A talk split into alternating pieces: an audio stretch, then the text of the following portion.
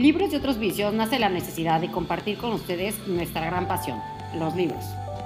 Pero no solo eso, en este espacio hablaremos también de otros temas de interés común, como estilo de vida, cultura, moda, arte y entretenimiento.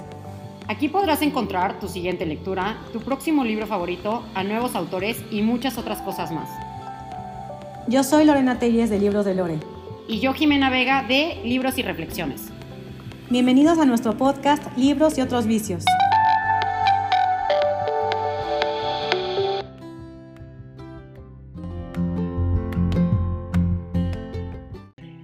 Hola, hola a todos. Hola Lore, ¿cómo estás? Hola Jime, muy bien. ¿Cómo está toda la audiencia? Espero que la estén pasando bien en este día lluvioso aquí en Ciudad de México. ¿Tú cómo vas? Uy, uy, aquí está, aquí está raro el clima, como medio caluroso, humedón, raro, raro. Pero bueno, eh, lo padre es que ya estamos aquí reunidos. Seguramente nos habían extrañado porque teníamos mucho tiempo de no, de no poder juntarnos aquí para platicar con. Pues muy contenta, Lore, de ya, ya estar aquí para retomar nuestro podcast. Feliz yo también, ya extrañaba este podcast, así que si de repente escuchan truenos de fondo, pues ahí sí que una disculpa. Pero bueno, cuéntanos, Jimé, ¿de qué vamos a hablar hoy? Mira, Lore, pues acaba de pasar septiembre, ya llevamos 17 días de octubre, pero bueno, no vamos a olvidar nuestro mes de septiembre que no le subimos un podcast. Entonces, hoy queremos hablar de libros y escritores muy mexicanos, un poco de todo, de libros que sentimos que representan muy bien a México, nuestros escritores mexicanos favoritos, eh, nuevos autores que hemos conocido mexicanos y bueno, de todo un poco, la verdad es que creo que es un podcast muy enriquecedor porque nos va a hacer conectar, creo que luego hay mucha gente que dice, ¿qué escritor mexicano leo? Como que no sabe, está indeciso y este va a ser una muy buen, un muy buen podcast para saber qué leer. Totalmente, totalmente de acuerdo y lo que siempre les he dicho yo es no esperemos hasta septiembre para que sea un mes de leer escritores mexicanos. Creo que tenemos muchísimos y hay mucha calidad como para integrarlo en nuestras lecturas de pues todos los meses, ¿no? Entonces, eh, pues si quieres comenzamos, vamos a comenzar. Eh, vamos a estar mencionando algunos libros, autores que nos gustan y obviamente el, por qué, ¿no? Y un par de libros que por ahí les recomendamos. Entonces, eh, Jime, ¿quieres comenzar contándonos ¿Cuál es tu escritor mexicano favorito? Creo saberlo. Sí, yo creo que si me siguen en Instagram, pues varios van a, van a adivinar. Mi escritor favorito es mexicano y en, general de todo es Enrique Serna. Y bueno, les voy a platicar un poco por qué Enrique Serna es mi escritor favorito. Él nació en la Ciudad de México, tiene más o menos creo que 64 años si no me equivoco. Y a mí lo que me gusta mucho de ese escritor es que tiene una naturalidad para contarte una historia que tú vas a sentir como que estás sentado platicando con un amigo, pero no solamente con un amigo, sino con un amigo como muy, muy desenvuelto, muy, lo voy a decir en, una palabra un poco, un poco mexicana, pero muy cagado. O sea, vas a sentir que estás hablando con un, un amigo muy cagado, de esos que te cuentan las cosas con un, con un humor negro padrísimo. Entonces, la verdad es que a mí me parece un autor excelente. Yo, gracias de hecho a Lore, que me recomendó mucho eh, escuchar entrevistas de mis escritores favoritos en YouTube, he escuchado mucho a Enrique Serna y una de las cosas que él dice es que él quiere acercarse a todo tipo de lector, porque muchas veces eh, los autores o los escritores solo quieren dirigirse a la alta cultura, así le llama Enrique Serna. O sea, utilizan palabras muy rimbombantes y se van como a, toda esta historia como muy complicada y Enrique Serna no, Enrique Serna quiere llegar a todos, a todos los lectores y quiere hacer que su lectura sea de una manera sencilla y la verdad es que lo logra. Eh, nosotros sabemos que pues el mexicano tiene una característica que es que nos reímos de nuestra propia tragedia, por eso somos tan, tan de humor negro y eso hace Enrique Serna, la verdad es que yo les digo que si no lo han leído, lo lean. A todo mundo que se lo he recomendado le ha encantado. La verdad es que ha sido pocas, más bien ninguna la persona que me ha dicho no me ha gustado para nada. Y pues bueno, les voy a decir mis tres novelas favoritas de él, que es Fruta Verde, El Vendedor de Silencio y La Doble Vida de Jesús. Con cualquiera de estos tres libros, la verdad es que si comienzan, está perfecto. La Doble Vida de Jesús tiene un precio súper accesible en Amazon, está como a 69 pesos el libro físico, entonces creo que es una muy buena opción para empezar a leer a Enrique Serna. Yo estoy súper de acuerdo, Enrique Serna también es de mis escritores favoritos, este, como mencionas, no solo mexicano, sino de, de, la vida, también lo recomiendo muchísimo. A mí me falta justo el que acabas de mencionar, el de la doble vida de Jesús, entonces ya lo tengo súper anotado y comparto totalmente las razones por las cuales te encanta, ¿no? Entonces, eh, creo que sí, es uno de los escritores que todo mexicano tendríamos que leer. Ay, sí, la verdad que sí. Oye, ¿y cuál sería tu escritor favorito? Que también creo ya saber pero bueno, a ver. Pues el mío igual, ya saben, y lo ando probando por doquier, es Juan Villoro. Eh, este escritor yo tengo pues ya el, gusto de, haberlo comenzado a leer desde hace pues ya varios años y pues me sigue sorprendiendo con cada libro que lanza, ¿no? Eh, Juan Villoro, bueno, es mexicano, nació aquí en la Ciudad de México y posee una mente realmente privilegiada, o sea, escucharlo y leerlo para mí es un deleite. Es un escritor eh, multigénero, ¿no? Además de eh, escribir novelas, que pues es como lo principal, también eh, ha hecho libros sobre, bueno, periodismo, literatura infantil, teatro, ensayos, ¿no? su obra te puede arrancar carcajadas gracias a su toque de humor y también te puede volar los sesos con el análisis que hace sobre obras y autores, ¿no? Esto refleja, pues, obviamente, toda la preparación que antes de ser un gran escritor es un gran lector. Y obviamente, pues la parte periodística, ¿no? Que siempre está ahí. Eh, pues a él le encanta siempre, aparte de, leer y de escribir, pues sus grandes pasiones son el fútbol y la música, ¿no? El rock mexicano. Eh, él es un gran cronista urbano, te adentra siempre en las costumbres y las usanzas de, México, en especial de la Ciudad de México. Entonces esto lo vas a ver muy plasmado en, su obra, ¿no? Yo lo que los, los, libros que recomiendo para comenzar con él pues son Conferencias sobre la lluvia, que es este libro chiquitito, ¿no? Tanto en extensión como en tamaños pequeñitos, portátil. Eh, Llamadas de Ámsterdam, también es una novela muy breve que te, pues, nos va a hacer reír mucho. El vértigo horizontal, eh, y también efectos personales, fíjate que es un ensayo que recién compré hace un par de semanas y me está encantando porque, como menciono, demuestra que antes de ser un escritor es un gran lector. Eh, posee un, el, libro pues te habla de, cómo él hace la, exploración y, el análisis de las obras de Juan Rulfo, ¿no? Por ejemplo, son breves eh, capítulos, habla de Juan Rulfo con Pedro Páramo, habla de Sergio Pitol, habla sobre otros escritores y muchas, eh, Rossi también. Entonces, al final, lo que todavía no lo termino, eh, tiene un índice onomástico de casi 500 escritores y, autores citados a lo largo de este libro. Es, es, genial, la verdad es que a mí me encanta. Entonces, yo sí les digo que, que, lo, que lo lean, que lo escuchen en conferencias también en YouTube y que lo conozcan, que vayan a las ferias donde él está presentándose, porque en serio que escucharlo te embeleza. Sí, eso yo la verdad es que a mí sí me impresionó de, Juan Villoro, que cuando Lore lo invitó a su club de lectura, es impresionante todo lo que aprendes de él y lo que conoces de él. Y aparte tiene una manera de hablar súper enganchadora. Sí, Sí, sí, sí, es que conoce de todo, de verdad yo no, yo no ubico un tema del cual no sea capaz de él de ahondar, es impresionante. Entonces, sí, y te envuelve, te envuelve, la verdad es que está padrísimo escucharlo, escuchen sus entrevistas, ya también lean sus libros, pero también escuchen sus entrevistas, son muy, muy buenas. Muy recomendables, correcto. Y pues bueno, ¿cuál es el, el segundo tema que traemos para el podcast de hoy? Pues mira, a mí me gustaría, este, Lore, que me platicaras un libro que sientes que representa mucho a México o que tienes que leer si eres mexicano, como ese libro que recomendarías que todos leyéramos eh, como mexicanos. Pues mira, yo, yo me quedo con Pedro Páramo, creo que es un libro que vale la pena leer y no solamente leer, sino releer un par de veces más para justo comprenderlo mejor. Es uno de los libros más reconocidos e icónicos de México es una novela mexicana que sí tiene un cierto grado de complejidad, que ha sido traducida a más de 30 idiomas, ¿no? Escrita por, por Juan Rulfo, que como sabemos, pues nos dejó muy pocas obras, pero de gran calidad, ¿no? Entre el Llano, Llano en Llamas, Juan, eh, Pedro Páramo, perdón, y también el guion este, de, del Gallo de Oro. Pero bueno, realmente en esta novela, eh, pues se sitúa en la época tanto revolucionaria como posrevolucionaria, ¿no? Y Rulfo nos sumerge en la realidad donde todos los muertos cohabitan eh, con, el protagonista, ¿no? Que es el que está vivo. Entonces tienes justo esta narrativa de un pueblo fantasma, las almas penando por, por el eterno descanso eh, y el no saber si, si el protagonista, ¿no? Si está vivo, si está muerto, de repente se convierte en uno más de ellos.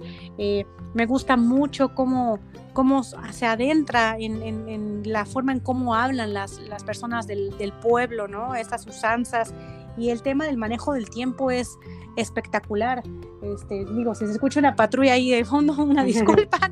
no te preocupes. Eh, vaya, al final la, trama y, los tiempos es, circular, ¿no? No es una trama lineal y eso, y eso me gusta muchísimo. De hecho, Villoro dice que justo el leer este, a Juan Rulfo eh, y, y, sobre todo Pedro Páramo es como estar observando un carrusel que viene dando vueltas y vueltas y se nos presentan los capítulos en distintas ocasiones narrados bajo distintas perspectivas. Entonces es un libro que sí, yo diría que, que, lo lean todos y, que lo lean eh, con calma y todo para, para poder entenderlo, porque sí es un clásico de nuestra literatura. Sí, la verdad estoy de acuerdo. A mí me gusta mucho la, patrulla que se escucha al fondo porque caracteriza mucho México. Qué mejor manera de explicar México que con ese fondo. Pero Correcto. sí, estoy de acuerdo. Estoy de acuerdo. La verdad es que Pedro Páramo es un libro que todos tenemos que leer, o sea, definitivamente. Y tiene una belleza impresionante. Como dice Lore, releerlo, porque pues la primera vez que lo lees, quizás ni siquiera le entiendas tanto. Y la segunda le vas a entender mejor y la tercera todavía mejor. Entonces, estoy súper de acuerdo contigo, Lore. Correcto, es esos libros que te deja leer en secundaria y no necesariamente todos tenemos esa capacidad de abstracción y comprensión. Entonces yo les digo, si lo odiaron, please, releanlo, de verdad. Sí. Este, pero bueno, ese es el mío. ¿Cuál es el tuyo, Jimmy? Pues mira, yo como que le estuve pensando mucho porque creo que creo que son varios los libros que, que representan mucho a México. Por ejemplo, Pedro Páramo, como bien mencionaste, Batallas en el Desierto, o sea, son varios libros, pero yo me quise ir por uno como más pues actual y escogí una novela criminal de Jorge Volpi. Eh, este libro a mí me impresionó y de hecho cuando subí la reseña puse que fue un libro que a mí me incomodó mucho y me, me hizo revolverme en mi, en mi, asiento, pero de una manera positiva porque te hace, te hace ver la realidad del país y no necesariamente pues es una realidad buena, tristemente. Hay muchas realidades buenas que vivimos en México, pero también hay muchas malas y es importante ver las malas para crear conciencia y, saber qué podemos cambiar. Entonces, bueno, a grandes rasgos una novela criminal trata sobre el caso de Florence Cassés y Vallarta, no sé si se acuerdan de, ese caso, de, de, esa banda de secuestradores, los Vallarta, que bueno, fue todo un caso porque creó una tensión diplomática entre México y Francia muy fuerte y bueno, finalmente, como ya todos saben porque salió en las noticias, pues Florence fue puesta en libertad y es, es un caso que dividió muchísimo al país. O sea, de hecho yo cuando lo leí puse así como votaciones de, de ¿crees que Florence es inocente o culpable? Y está cañón como se dividía la gente y como había gente que, que, me contestaba hasta enojada, así de cómo se te ocurre decir que es inocente o cómo se te ocurre decir que es culpable. O sea, la gente realmente se apasionó mucho por ese caso y creo que es importante leerlo. Yo soy abogada, a mí, para mí la justicia es sumamente importante y la legalidad en un país. Entonces, este libro te va a hacer entender mucho la legalidad en el país, te va a hacer sentir incómodo definitivamente, pero creo que es un libro necesario. Uf, no, y, te, y lo sabes, que es para mí un eterno pendiente que, que, tú has recomendado muchísimo. Yo espero ya en noviembre ahora sí poder, poder leerlo, porque aparte acaban de sacar la, la serie en Netflix, ¿no? Y digo, independientemente de eso, sí le he traído ganas al, al, libro, ¿no? Y con esto, pues a ver qué tal, qué tal está la serie. ¿Tú ya la viste? Sí, ya vi la serie. También está muy buena. Digo, a ver, como típica lectora, está mejor el libro. Más que que esté mejor, está muy buena la serie porque ves las entrevistas de cada uno de los personajes, incluyendo de Florence Cassés, de, o sea, de Calderón. O sea, es impresionante la serie, es muy bueno eso. Pero creo que le faltó un poco más de extensión que el libro sí te lo da. Entonces, pues igual leer primero el libro y después ver la serie es una muy, muy buena opción es un buen ejercicio, ¿no? Pero sí, yo también soy como tú de team libros, para, así por siempre. Sí, sí, sí. Súper bien. Oye, oye, Lori, por ejemplo, a ver, me gustaría que me platicaras algún autor mexicano que ya leíste, pero quisieras leer más de él. Uy, claro, mira, Carlos Fuentes, definitivamente. Carlos Fuentes, eh, pues es, fue un escritor prolífico, ¿no? De los íconos de nuestra literatura, no solamente la literatura mexicana, también latinoamericana y universal, ¿no? Él tuvo esta capacidad de poder trascender fronteras. De hecho, Adrián me, contaba una anécdota que alguna vez que fue, me parece que a Austria, eh, la gente le preguntaba, ¿no? Cuando, cuando platicaban, oye, ¿dónde eres México? Ah, y en vez de decir Chicharito, no sé, ya sabes, decían Carlos Fuentes y él de plano sí se sorprendió, ¿no? Entonces esa capacidad de trascender fronteras para mí es vital, ¿no? Eh, fue miembro, obviamente, del, movimiento a, mediados del siglo pasado, denominado el boom latinoamericano. Y bueno, su obra se centra mucho en esta parte de crítica de nuestra historia y también de nuestra identidad. Él escribió más de 50 libros, entre ellos novela, cuento, ensayo y también, y no, esto no lo sabía, el guion del cine de Pedro Páramo. Eh, y bueno, él fue eterno favorito para el Nobel, el cual yo creo que sí, pues es lamentable que no se lo haya llevado por esta parte de la trascendencia que tuvo, eh, no solamente en la literatura este, de este lado del, charco, ¿no? sino a nivel mundial. Eh, Alfonso Reyes, justo otro escritor, decía que Carlos Fuentes tenía la cualidad de ser provechosamente nacional y generosamente universal, ¿no? Es justo reforzado la parte que les comento. Entonces, pues precisamente por eso y por su impacto, su obra fue traducida a decenas de idiomas.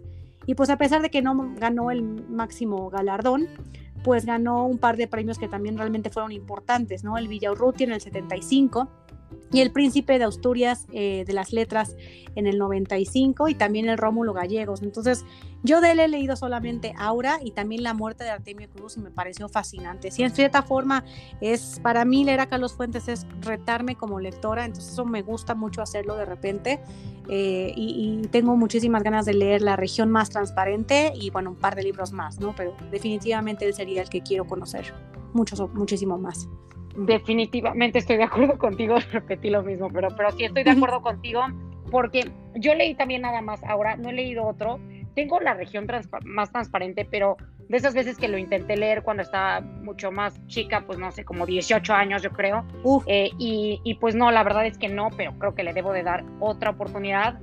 Y, y sí, creo que es un autor eh, muy mexicano, muy mexicano y que desgraciadamente en la actualidad cada vez vamos conociendo menos, entonces es muy importante que pues hay que leerlo más para, para poder, poder conocer más de su obra y de por qué tiene esa fama que como tú dices que hasta en Austria lo conocen, pues, hay que saber por qué, ¿no?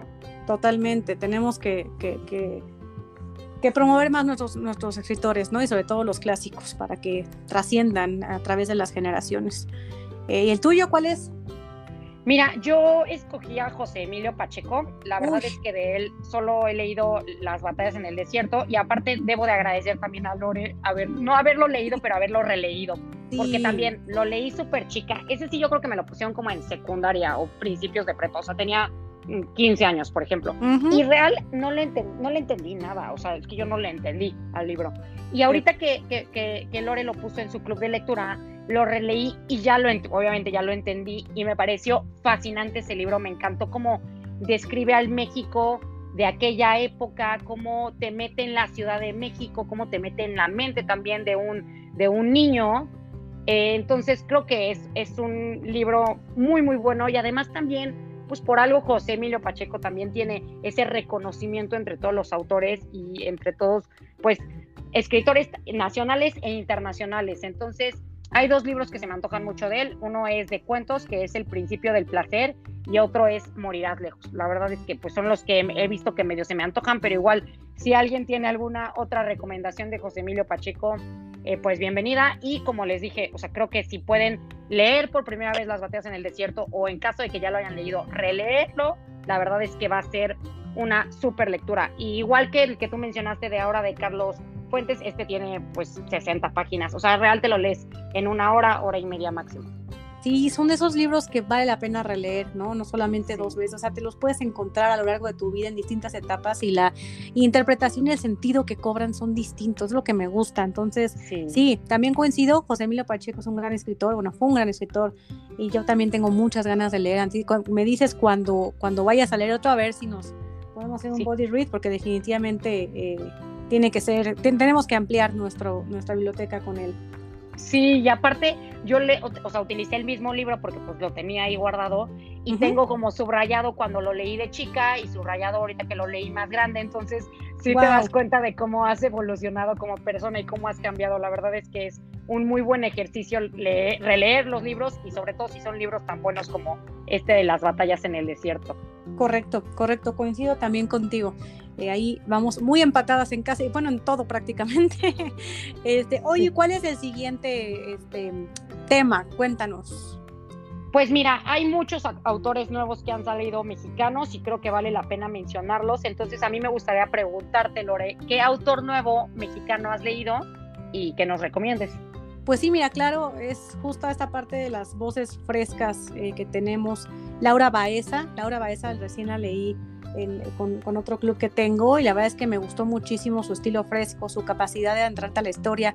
El libro que leí fue Niebla Ardiente, ¿no? Ella había publicado, me parece, un par de cuentos previos, pero este fue un hit, ¿no? Yo lo vi, yo lo vi mucho en Instagram, eh, que todo el mundo comentaba de eso, ya sabes, de repente cuando, cuando hay tanto ruido alrededor de un libro, soy como medio mal pensada, ¿no? De repente pues digo, si está muy bueno, o le están promoviendo demasiado y no necesariamente es muy bueno. Entonces me dio, me dio como que, que vamos a atrevernos, vamos a, ver qué tal, y la verdad es que fue una grata, grata sorpresa.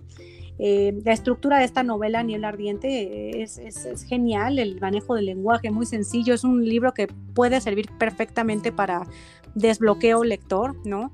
Me gusta mucho el manejo de los tiempos, el abordaje de varios temas que en esos momentos son muy relevantes aquí en México, como la, la violencia en México, la salud mental, además de, de, la pérdida, ¿no? Prácticamente dando un poquito de reseña de qué trata el libro de sinopsis es una chava que está viviendo en Barcelona, que huye de aquí de México de su pasado, porque eh, pues resulta que su hermana eh, menor eh, eh, pues, pues se muere, ¿no? les comentan que la encontraron en una fosa común junto con otras mujeres, pues violentada y pues obviamente muerta. Y entonces un día estaba en Barcelona viendo la tele y viendo las noticias como de México y en un video ve como que en una, este, como protesta de unos este, ejidatarios de por ahí, en algún pueblo de aquí en México, ve a la hermana, dice, no, es mi hermana, ¿qué hace ahí? Y todo le dijeron, no, no manches, no, no es tu hermana, ¿cómo crees? Está muerta. No, sí es mi hermana tal que se mete adentro, eh, se mete, mete eh, para seguir investigando sobre, sobre ese video y al final, eh, pues ya mejor leanlo,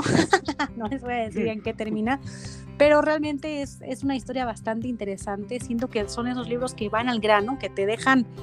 Que, que, tienen un final bastante lindo, que no es el típico que te hubieras esperado. Entonces yo, yo la verdad es que me sorprendió gratamente Laura Baeza. Ella como como persona, este, es una chava súper talentosa, me cayó también muy bien, tiene mucha chispa, mucha esencia, mucha fuerza, entonces Niebla Ardiente de Laura Paesa a mí me dejó muy, muy buen sabor de boca. ¿A ti? Sí, sí, la verdad es que me, gustó cuando lo leí. Eh, y creo que toca temas muy importantes y quizás un poco olvidados en, México. Eh, hay uno en especial que pues no les voy a decir cuál es, pero a mí me pareció muy interesante que lo tocara en este libro.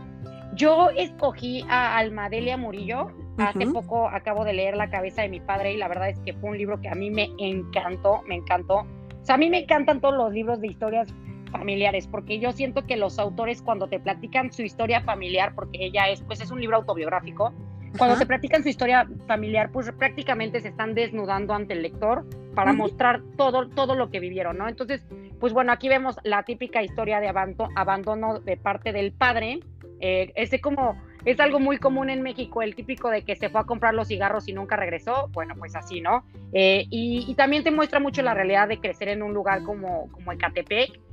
Creo que es un libro muy valioso, toca muchos temas importantes y, y como, como digo, a mí me gustó mucho la manera de la autora en la que se abrió para platicar, platicar su historia y pues para, para hacernos sentir identificados, porque por ejemplo yo, yo, no, yo, no yo no he vivido el caso de ella, la verdad es que mi papá es una persona súper presente en mi vida, pero de todas maneras con algún otro tema te vas a sentir identificado. Entonces es un libro muy muy bueno, se lo recomiendo mucho a la cabeza de mi padre y definitivamente voy a leer más de Almadelia Murillo porque sí, sí me gustó mucho su manera de escribir.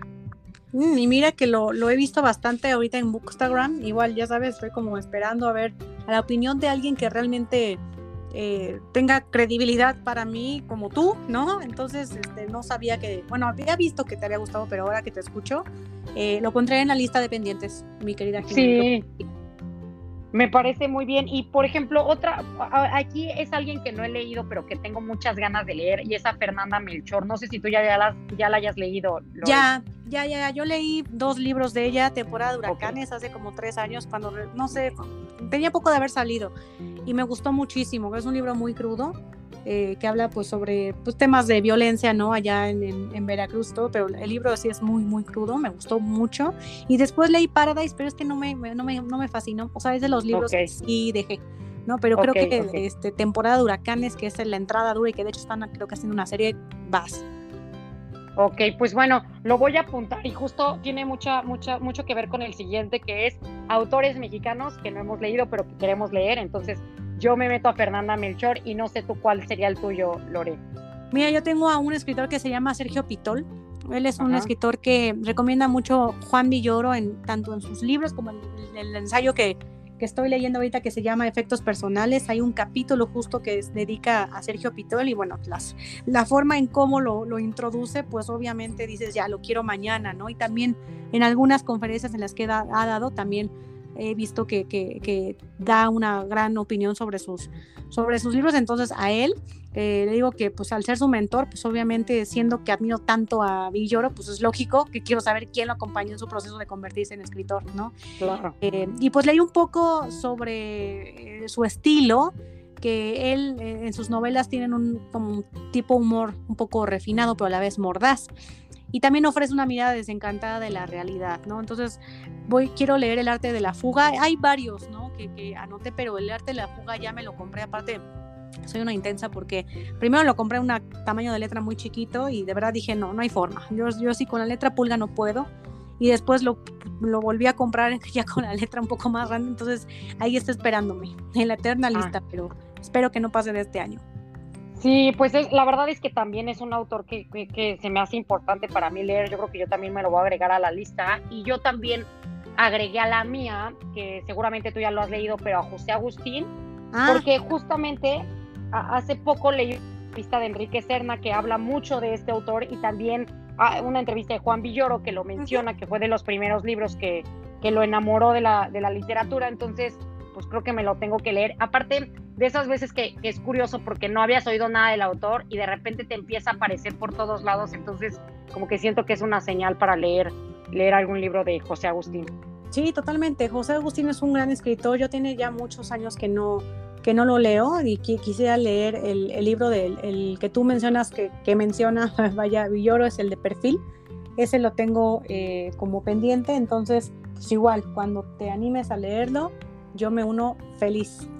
Perfecto, me parece perfecto, Lore. Oye, pues bueno, muy, muy buenas recomendaciones. Yo me apunté varias de las que mencionaste.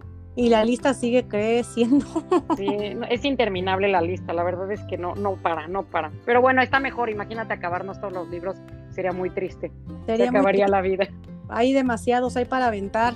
y la verdad es que qué mejor que sea con, con los libros de, de nuestros compatriotas, ¿no? Ah, tenemos talento para aventar, creo que ahorita solamente dimos un par de ejemplos, pero seguramente este podcast da para dar otro capítulo porque definitivamente hay muchos que nos faltan, ¿no? Este, por este, Elena Garro, no lo sé, entre, entre otras, ¿no? Que tienen en la mente. Eh, Octavio Paz, lo que habíamos mencionado ahí en otro podcast también. Entonces, sí, yo les, recalco que, que, que, veamos más hacia aquí adentro, ¿no? Todo el talento que existe y tanto los consolidados clásicos como los emergentes. Claro, estoy súper de acuerdo contigo, Lori. Oye, pues bueno, vamos a grabar muy pronto un podcast, ya tenemos por ahí un temita con los que, queremos platicar con ustedes, pero bueno, como siempre les decimos, si tienen alguna idea, algún tema que les gustaría que, tocáramos en el podcast, por favor háganoslo saber en nuestros Instagrams Libros de Lore y Libros y Reflexiones. Totalmente, su feedback es súper importante para nosotras. Eh, estamos muy contentas de ya estar grabando otro capítulo. Eh, y pues bueno, recomiéndenos mucho para que eh, podamos pasar la voz de este gran podcast que le ponemos todo el corazón, Jimé. De verdad, muchas gracias por un capítulo más. Ay, siempre un gusto, Lore, y estamos en contacto. Saludos a todos. todos felices lecturas. Bye. Bye.